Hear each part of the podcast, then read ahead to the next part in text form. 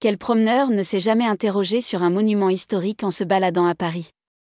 L'application What se propose de répondre à leurs questions.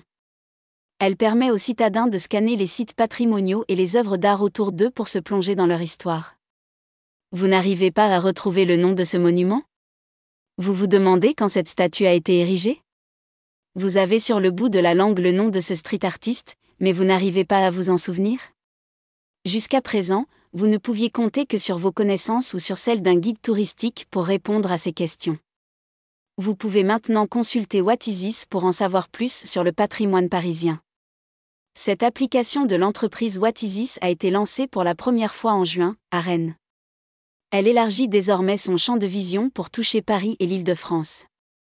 Ce Shazam du patrimoine, en référence à l'application de reconnaissance musicale d'Apple, s'appuie sur l'intelligence artificielle pour permettre à tous d'en apprendre plus sur les édifices autour d'eux.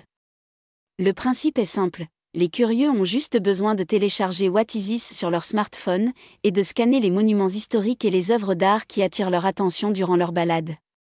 Leur nom et leurs caractéristiques s'affichent alors instantanément à l'écran.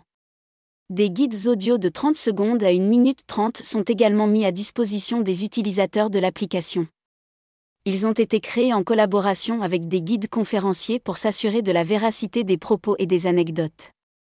Tous les monuments identifiés sur Whatisis restent en mémoire dans un carnet de voyage que les visiteurs peuvent conserver et partager avec leurs proches. L'application suggère aussi d'autres points d'intérêt à proximité pour aiguiller les promeneurs plus de 450 monuments seront disponibles et commentés dès le 14 septembre, date de lancement de la version parisienne de Whatisis.